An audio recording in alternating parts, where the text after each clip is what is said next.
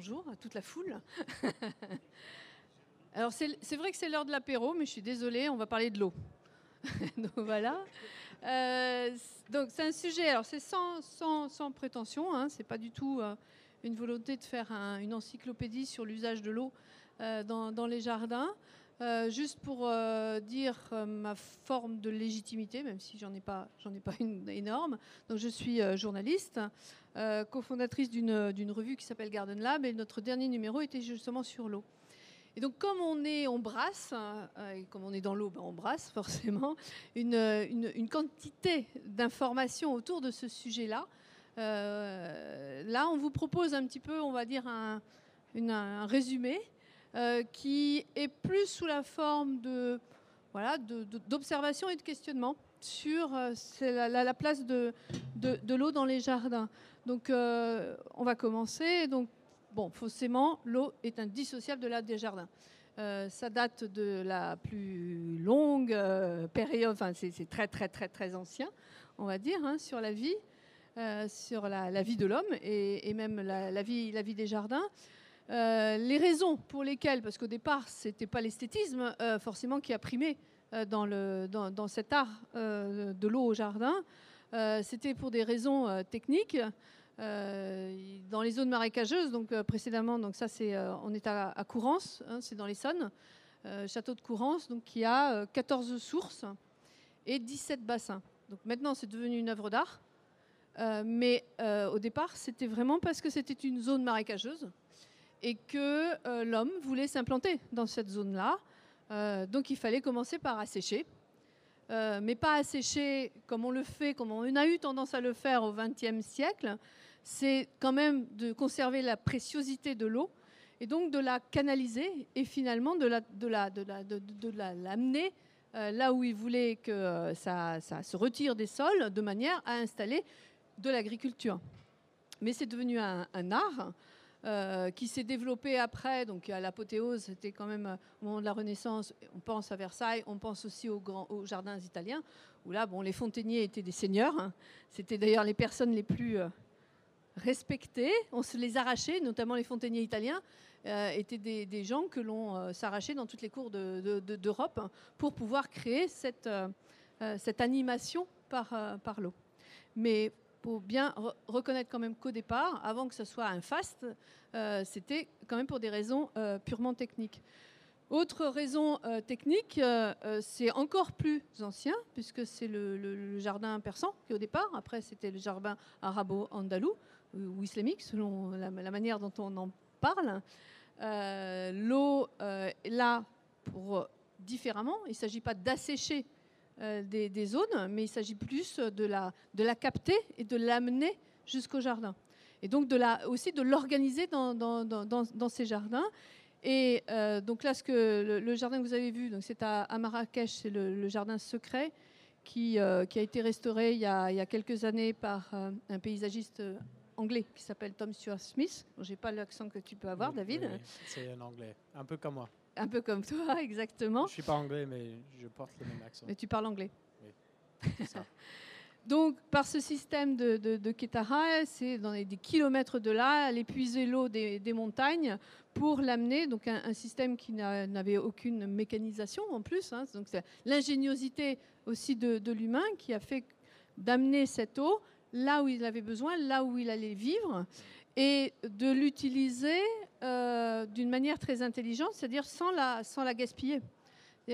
malgré le fait qu'il y ait des petites fontaines, malgré le fait qu'il y ait des bassins euh, d'ornement, tout ça est quand même savamment dosé pour ne pas euh, gaspiller cette, cette eau. On voit le, le, fait que ça soit vraiment bien exposé aussi au milieu, c'est qu'elle est précieuse, l'eau. Et en même temps, excusez-moi petit peu plus loin. Le fait que ça soit vraiment au milieu du, jardin, c'est un point focal. Euh, c'est quelque chose qui, qui en met en valeur. Et du coup, c'est précieux. L'eau est précieuse dans ces endroits. Donc, euh, ça commence comme ça, avec cette petite réflexion dans ces, coins où l'eau, il y en a un manque, en fait. Il n'y en a pas mm. beaucoup. Et, et, euh, pour alimenter des jardins qui étaient aussi vivriers quand même, mais qui servaient aussi à, à, créer une, une, une ambiance. Euh, oui, là, j'ai pas présenté euh, David Simonson, qui est euh, paysagiste, parce que j'ai demandé, non, non, viens, viens, viens. j'ai demandé également à Silver Fournier, maître jardinier, de venir pour, pour, témoigner. En fait, moi, je ne fais que rapporter, vous montrer des images, mais chacun d'entre eux témoigneront par rapport à l'usage qu'ils en font aussi de, de cette eau. Après donc avoir parlé de cet euh, usage de l'eau euh, donc amené depuis des kilomètres pour créer la vie là où il n'y en avait pas possible, euh, là on va parler maintenant en avançant dans la, dans la période, donc là on arrive au, au 20e et presque au 21e siècle, où l'eau est là amenée dans les jardins et utilisée dans les jardins pour les multiples effets qu'elle procure. Donc là c'est purement pour des raisons esthétiques, on va dire. Donc l'effet miroir, ça on le voit, hein, l'eau tranquille euh, qui, renvoie et qui donc du coup perturbe l'essence dans un jardin. Donc on peut l'utiliser de multiples façons et plus le jardin est petit, à la limite, et plus euh, c'est intéressant d'utiliser cet effet miroir. Euh, l'effet cascade, lame d'eau, donc on utilise toutes ces formes finalement de cette eau. C'est également euh, recréé, poétique. Donc là, c'est la réalisation d'un architecte japonais qui s'appelle Ishigami. Donc il y a eu une exposition euh, très intéressante sur son travail à la Fondation Cartier l'année dernière. Et là, euh, vous imaginez l'endroit, il n'y avait rien. C'était une, prairie. Il n'y avait, rien. Sauf que dans l'histoire de ce lieu, il y a eu une rizière. Et il y a eu aussi des, bassins qui étaient pour une activité agricole. Et là, donc l'architecte a recréé, donc parce qu'il y avait un projet, euh, un projet euh, bâti euh, à côté. il y avait également une, forêt qui était destinée, enfin ces, ces, arbres étaient destinés à être coupés un peu plus loin. Donc il a récupéré tous les arbres, il les a replantés, il a recréé cette forêt et remis l'esprit, en fait, créé ce, paysage nouveau mais en hommage à une nature perdue, euh, en ayant ce travail sur ces bassins et ce cheminement à travers. Euh, on a l'impression de marcher sur l'eau. Mais la question aujourd'hui, et on le voit, on l'a vu, on le voit, on nous parle de changement climatique, on nous parle de, sécheresse, ça on en est bien conscient. On nous parle aussi de, et ça on en est euh, témoin encore euh, il y a quelques jours, de violentes intempéries. Donc c'est de se dire, est-ce que l'eau est encore politiquement correcte euh, dans les jardins? Mais bon, alors là je vais commencer à faire parler les témoins. C'est à de, de trouver la solution. L'eau, l'eau, l'eau a de multiples usages finalement dans, un jardin. Bon, elle commence par animer les jardins parce qu'elle c'est pas simplement l'eau, hein, c'est la vie, donc il y a les plantes, à commencer par les plantes, mais il y a également toute la vie, la, la faune qui s'y, qui s'y installe. Et aujourd'hui, l'enjeu, après vous avoir montré que pendant le XVIIe et au XVIIIe siècle, on a séché les zones pour les, cultiver, aujourd'hui, on s'est aperçu qu'on est allé beaucoup trop loin, même pas un peu, mais beaucoup trop loin. Donc il faut les recréer ces zones la fameuse trame bleue. Donc euh, ça, c'est euh, typiquement euh, recréer des mares, des mares naturelles. Ça, on peut le faire même à, n'importe quelle échelle. À l'échelle d'une terrasse, un tout petit bassin est source de vie et de biodiversité. C'est aussi inspiratrice d'ambiance, mais toujours en ayant toujours ce sens. Hein, quand même, l'eau, c'est pas simplement son effet esthétique suffisant. Donc c'est au Japon. Euh, avec les jardins de pluie, avec les jardins de mousse, avec ces chaînes, par exemple, ces chaînes de pluie où euh, euh, c'est fait pour décomposer finalement la pluie et apprécier ce, goutte à goutte et cette magie de la goutte d'eau qui tombe, donc de ralentir finalement le processus naturel de l'eau, pluie violente, pour mieux l'apprécier et mieux l'observer. Les jardins de mousse, c'est des jardins c'est extraordinaires qui, sont, euh, qui vont varier en fonction de la précipitation. Alors là, ce n'est pas simplement les pluies, ça peut être aussi ce qu'on appelle les, météores, c'est-à-dire toutes les formes d'apport d'eau, c'est-à-dire du brouillard jusqu'à la neige, on va dire. C'est l'art de capter finalement cette, euh, cette, eau et de euh, modifier, de transcender le, jardin, le paysage. C'est-à-dire que la mousse, quand il fera sec, elle sera quasiment pas là. Mais dès qu'il y aura une humidité suffisante, ça, va complètement transformer ce, coin de jardin. Donc les, Japonais utilisent ça beaucoup. Enfin, il faut dire qu'ils ont, eux, il, a, ils ont porté vraiment au stade de, l'art euh, le changement saisonnier du jardin, ce que nous ne faisons pas C'est vrai que là-bas, il y a euh, les saisons de pluie et puis les saisons quand il n'y en a pas. Donc, euh, oui. là, là c'est une, là, une région mm. du Japon où il pleut énormément. Mm. Donc, ils en ont fait un art des jardins. Ouais. Ça suscite des émotions. Donc là, je vais, je vais faire parler Silver, Silver Fournier là-dessus. Euh, donc elle a vue, ça on sait, hein, et puis avec ce côté grandiose des jeux, enfin bon, on va pas revenir sur ces euh, grandes eaux euh, des, jardins de la, de la, Renaissance. L'odorat, parce que mine de rien, l'eau apporte quelque chose aussi, et puis la, vie qui en, est, qui en découle apporte une, un parfum très particulier. Louis également sont, sont concernés.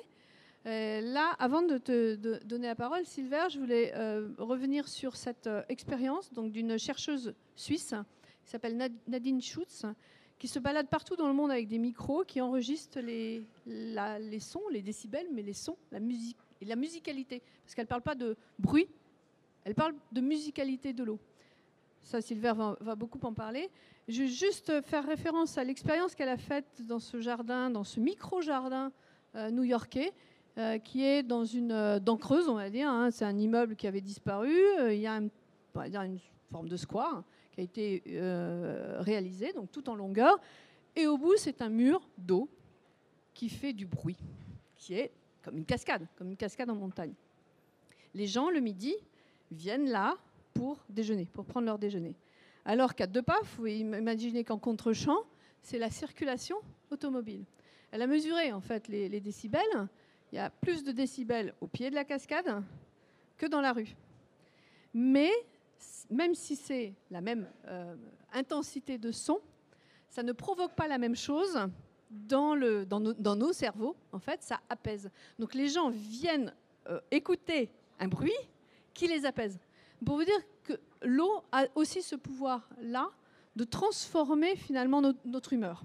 Et ça, je te, passe la parole parce que toi, tu avais, euh, je me souviens d'un jardin où justement tu avais utilisé différentes manières de théâtraliser l'eau et tu avais parlé de ça, de, ce que ça provoque sur nous et sur la musicalité.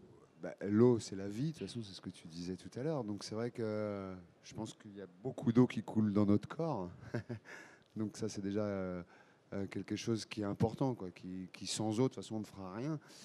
Mais, euh, oui, cette intensité qu'on pourrait apporter sur, euh, euh, le chantonnement d'une fontaine ou d'une cascade, elle peut être soit très désagréable, bruyante et nous emmener dans quelque chose qui pourrait être plus violent dans sa réaction, mais elle apporte aussi quelque chose qui va apporter bah, le zen, voilà, d'un jardin japonais ou le,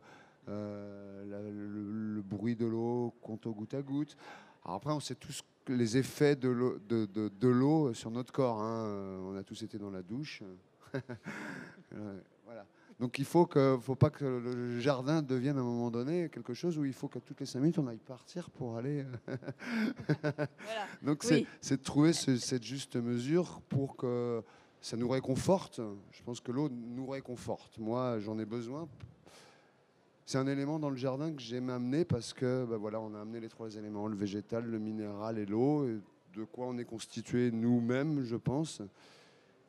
Elle nous apaise. Il faut juste réussir à la, dompter, à la gérer, à la comprendre. Je pense que c'est ça le plus important, c'est de réussir à, pas que ce soit juste un, effet magique, comme on pourrait peut-être voir à Versailles, où justement c'est une maîtrise de l'eau par les fontaines, une maîtrise de, l'homme sur la nature. Alors que non, elle est plus de se dire, non, essayons plus de se dire euh, de, ce qui. de, comment dire qui, qui, se mêle avec, euh, que ça devienne intégral avec le jardin et que les plantes qui y habitent aussi prennent leur place. Ouais, exactement, c'est ça. C'est pas un objet posé, c'est quelque chose qui dans l'ensemble. Vivant, un élément vivant finalement. C'est vivant. Ça participe au vivant du. C'est la vie. Enfin, mm. l'eau est la vie. Et qu'aujourd'hui, alors je ne sais pas si tu voulais l'exprimer de cette façon-là, mais c'est la vie, quoi, l'eau. Donc il faut réussir à aujourd'hui à la, à la, à la glorifier, à ne pas la mettre de côté, bien au contraire, euh, et, de la mettre en valeur dans les jardins. Nous, en tant que paysagistes, on essaye de le faire, mais euh, sans être non plus dans, dans, dans, une, dans un abus. Dans un abus, c'est de, ça peut être juste un petit ruisseau, un petit bruit d'eau, euh, sans qu'il y ait une consommation d'eau, une évaporation qui soit très importante. Et après aussi, peut-être on est peut-être un peu hors sujet dans ce que je vais dire, mais mais c'est surtout en tant que paysagiste, je voudrais faire plus passer, faire passer ce message en disant que on est paysagiste, on, fait partie à chaque fois d'un milieu. Nous, on est aujourd'hui dans le sud de la France où euh, bah, l'eau, elle devient quand même assez euh, compliquée, que les arrosages. Et on a ce véritable travail de, recherche de végétaux qui vont peut-être permettre de, de le gérer autrement. Bonjour, hmm. monsieur. oui, tout à fait. Pour reprendre, c'est qu'on a, on a, tu parlais de l'eau qui avait été utilisée un peu comme un feu d'artifice en fait, et donc il fallait que ce soit le plus grand, le plus, le, plus, voilà, le plus majestueux. Mais on était finalement dans une technique d'ingénieur, hein. euh, parce que les, quand je parlais des fontainiers tout à l'heure, c'était la maîtrise technique. Et aujourd'hui, on est plus dans la sensibilité de l'usage de l'eau. Moi, personnellement, lorsque je fais des jardins, euh, ces jardins à la française, je les déteste presque aujourd'hui. Euh, d'avoir cette eau qui, est, euh, qui sort comme ça d'un bassin, on n'a jamais vu ça dans la nature. Mm. On essaye plus de s'inspirer de la nature et de créer juste ce petit ruisseau qui coule mm. entre deux pierres, mm. un petit ruissellement de l'eau. Ce qui nous transporte quand on Qui nous rend... Qui, nous met cette humilité en tant qu'être humain et pas la philosophie qu'il y avait justement à, à l'époque des jardins de Versailles où euh, c'était une dominance sur le monde, euh, une maîtrise de tout ça et qu'aujourd'hui non. Qu'on revienne un peu à notre place. on est juste là, on est juste là, on passe. Hmm. Et que euh, derrière, si tout se passe bien, il y aura encore l'eau à courir. Oui, tout à fait. Et pour en venir aussi au, parc, hein, au, nouveau, au nouveau type de parc urbain, c'est pareil, cet usage de l'eau, enfin l'eau à euh, décupler les usages finalement dans, les parcs. Bon, euh, on sait que ça se multiplie, toutes ces fontaines, euh, toutes ces, où on peut aller prendre une douche l'été. On sait aussi que nos étés secs amènent, apportent de plus en plus de public dans les parcs pour ça, parce qu'il y a de l'eau aussi. Que l'on crée, bon là on revient à ce que je disais tout à l'heure sur les, les trams bleus, donc de refaire des zones naturelles en plein centre-ville. Donc c'est de la nature artificielle, mais elle apporte quand même cette nature en ville dont on parle, euh, bon, parfois un peu galvaudé, certes, mais ça contribue toujours à cette idée que euh, on, recrée cette biodiversité et on permet euh, à cette biodiversité d'essaimer un petit peu, un, petit peu partout. Il y a une chose aussi, vous voulez dire, mais ça, ça quitte l'usage de l'eau et, l'art du, paysagiste, c'est que euh, euh, les villes ont redécouvert leurs fleuves aussi. Euh, parce que pendant très longtemps, alors là, en haut, l'image qu'il y a, ou bon, peut-être ça vient peut-être pas de là, mais la promenade du Paillon à, Nice est, assez symptomatique de ça, puisque le Paillon était, est une rivière, elle, existe toujours, et que pour des raisons d'hygiène, elle a été couverte. Euh, parce que c'était euh, cloaque, ça, a amené euh, des maladies, c'était pas, voilà, c'était pas politiquement correct à l'époque d'avoir de l'eau, donc il fallait la supprimer. De la même façon que dans, même dans les fleuves, dans les grandes villes, la ville s'est retournée en fait de son fleuve. Et on a construit les docks, on a tout fait pour que les gens n'aient plus accès à, ces fleuves. Et on s'aperçoit aujourd'hui que c'est l'inverse. quand on voit les projets à Bordeaux, enfin, c'est même plus des projets, à Nantes, à Rouen, on réaménage, c'est-à-dire de nouveau, on, donne à voir son fleuve, on le revalorise et on reprend du temps à apprécier euh, toute, cette eau euh, sur, euh, en, ville. Notre usage, et là on, en arrive un petit peu à, une ouverture sur un, sur un débat, qui est, bon alors dans l'habitat, déjà, et ça je vais présenter donc Jean-Louis, Jean-Laurent pardon, Félizia qui nous a rejoint, donc finaliste maître jardinier du concours des carrés des jardiniers. et c'est pour parler de, des intempéries dont, dont on disait, c'est-à-dire que on souffre effectivement d'un manque d'eau à certains moments, mais là, on souffre aussi d'un excès d'eau qu'on n'arrive pas qu'on n'arrive pas parce qu'on a aussi imperméabilisé beaucoup les sols, parce qu'il y a une, un urbanisme galopant dans des zones que l'on sait dangereuses, et on fait quoi? Et aujourd'hui, l'ingénieur, euh, j'en viens toujours, n'arrive plus forcément à gérer ce, problème dans les, dans les villes. Donc le paysagiste a un, a un vrai apport sur cette gestion de la circulation de l'eau, donc des pluies, de manière à sauvegarder l'habitat en ville. Et euh, Jean-Laurent, tu, me parlais d'un projet à, Nîmes qui est justement dans, ce, dans cet esprit. Alors, avant de. D'abord, merci pour euh, me permettre de participer avec euh, d'illustres acteurs du paysage, M. Fournier et un ancien participant du Festival des Jardins de la Côte d'Azur, avec lequel nous avons eu à, mettre en scène un jardin il y a quelques années. Euh, je vais prendre un peu le contre-pied parce qu'avant Nîmes, je voudrais euh, qu'on on se mette d'accord sur le fait que le cycle de l'eau est perpétuel. C'est-à-dire que la quantité d'eau sur la planète est la même quoi qu'il arrive. Sauf que elle n'est pas du même volume en fonction du déplacement des dépressions atmosphériques et de leur chute, de sa chute, pardon, euh, là où les précipitations surviennent. Ce qui veut dire que en fonction de ce dérèglement climatique qu'on aborde, on a effectivement des volumes d'eau qui ont varié depuis que les saisons se sont fait beaucoup moins marquées, beaucoup moins tranchées qu'il y a encore 50 ans. Alors, c'est vrai que Nîmes est un des exemples où les bassins tampons occupaient autrefois des zones dites inondables et occupées par des terres agricoles dont les cultures n'étaient pas pérennes.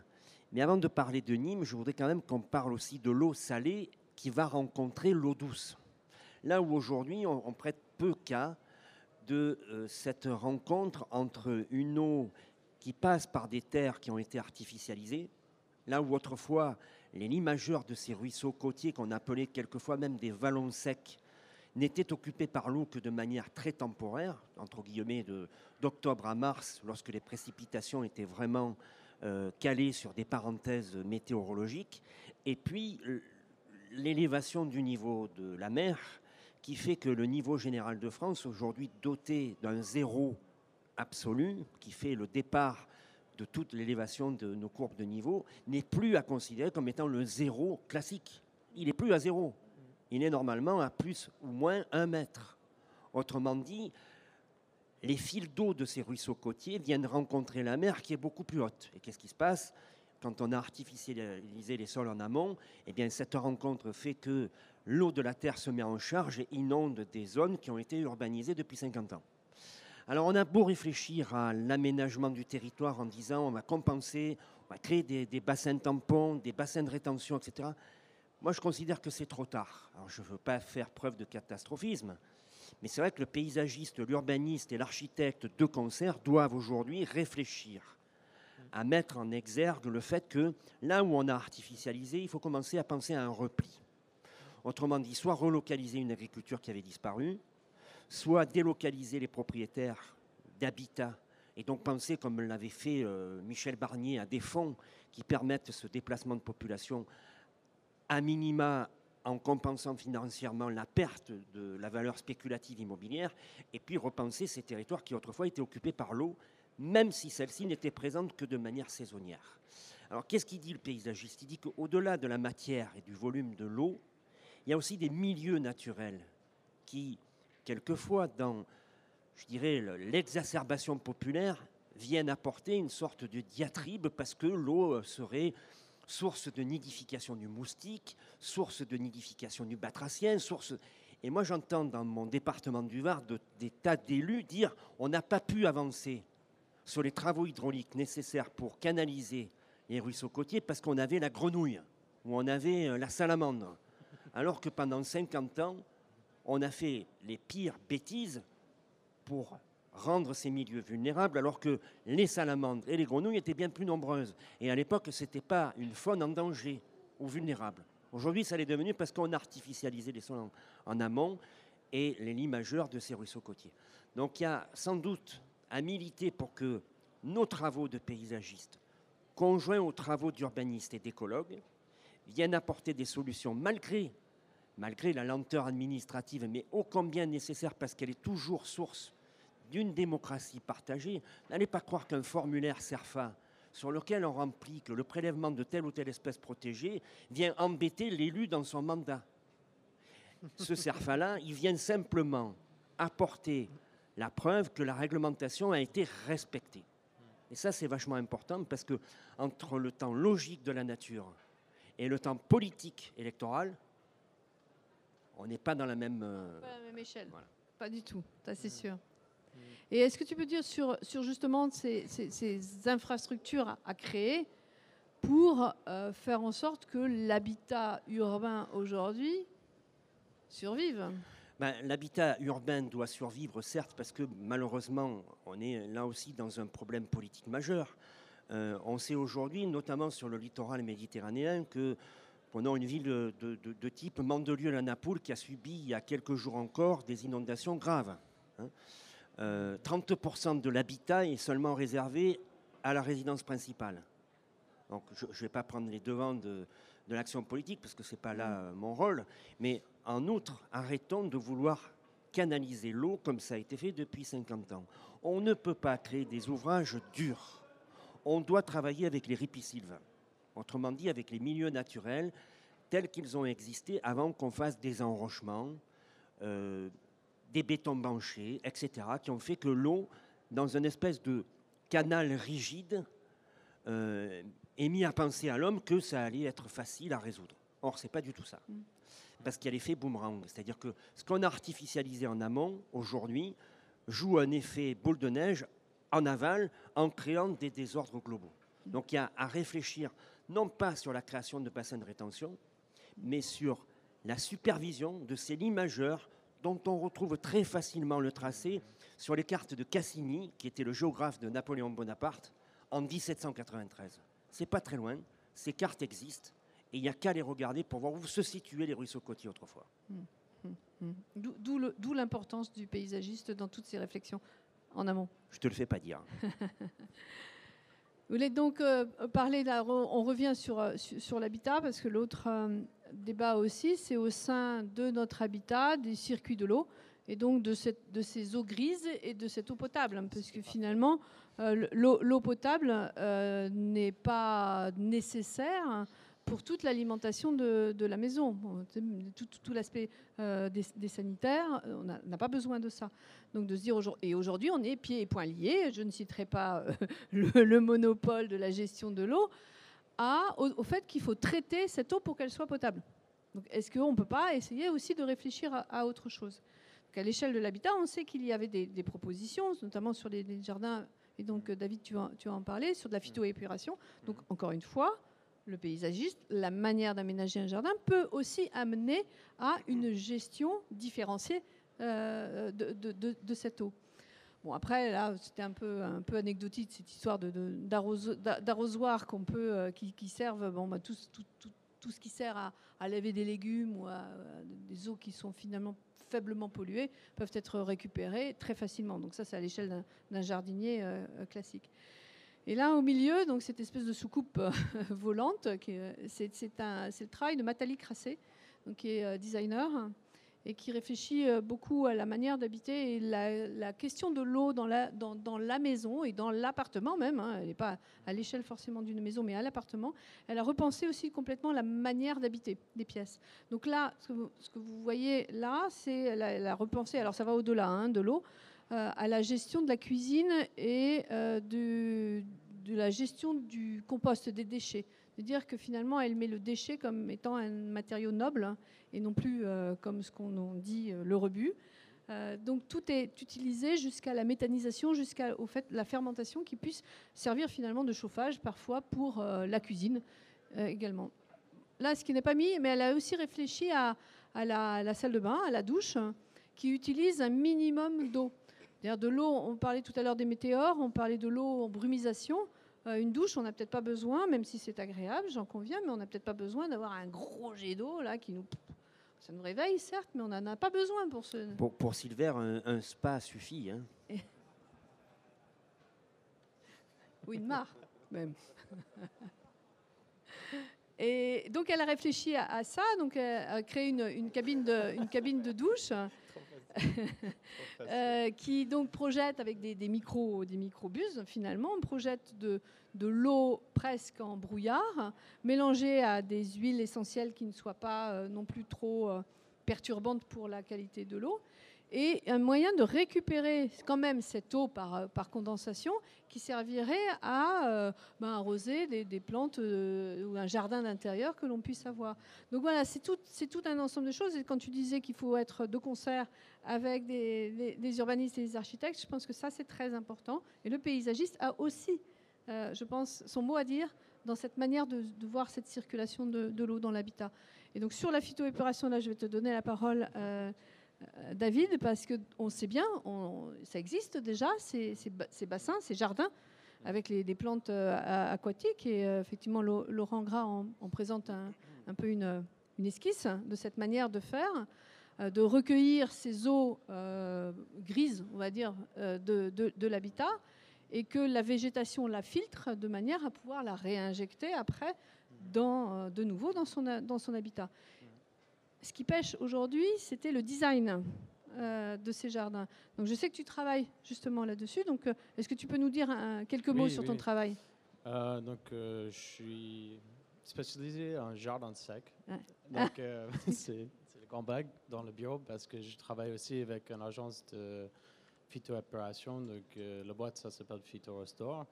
On est basé à Paris, mais après c'est international. Donc on a aussi des des bureaux au Brésil et en Chine. On est très nombreux et il y a aussi des scientifiques derrière qui mesurent les qualités d'eau. Euh, justement, c'est une histoire de partage et on est plusieurs têtes. Il y en a qui sont très scientifiques. Euh, ils peuvent parler de toutes les molécules, etc. Moi, je ne comprends rien. Mais en gros, c'est intéressant parce qu'on arrive à, faire des choses sur des très, très grandes échelles, effectivement, de 30 km dans rivière qui, qui est était autrefois une carrière, ou est devenu une carrière, comme la route de soie qui, à un moment donné, fonctionnait, mais qui a complètement disparu. Et euh, aujourd'hui, on voit que les résultats, même sur une échelle de bassin versant, euh, ça, fonctionne.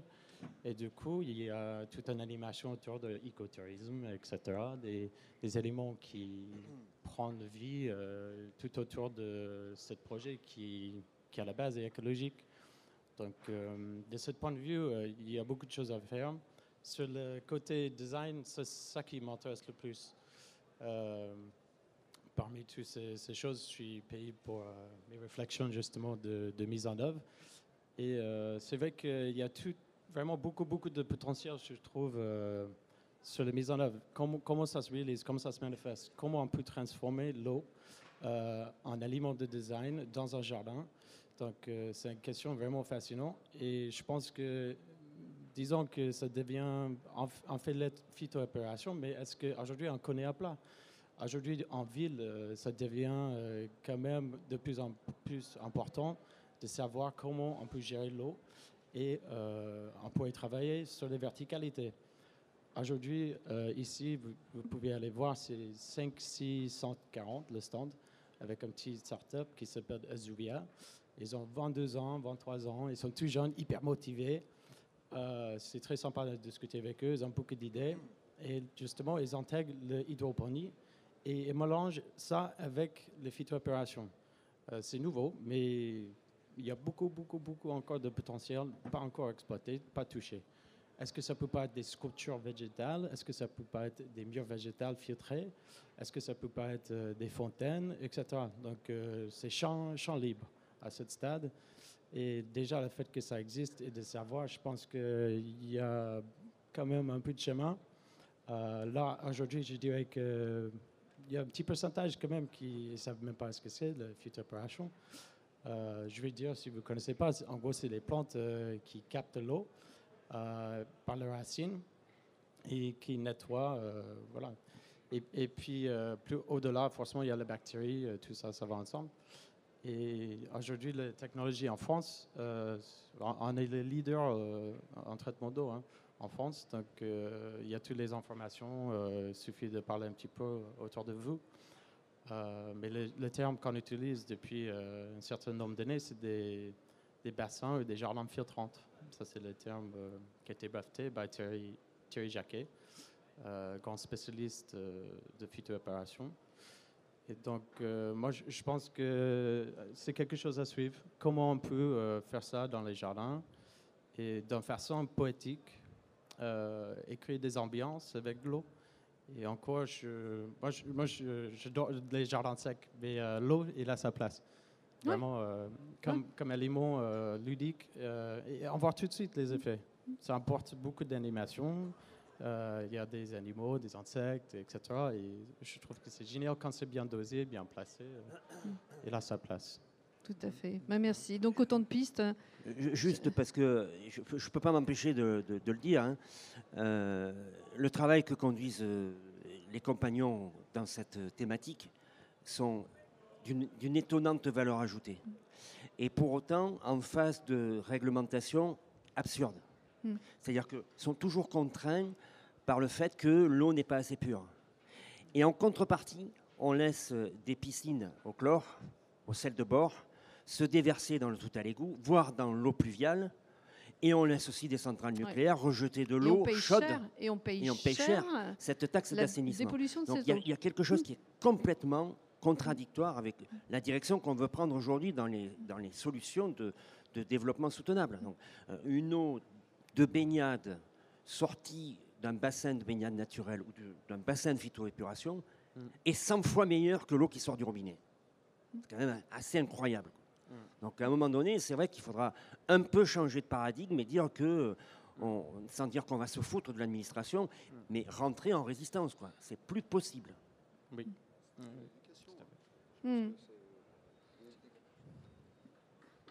le micro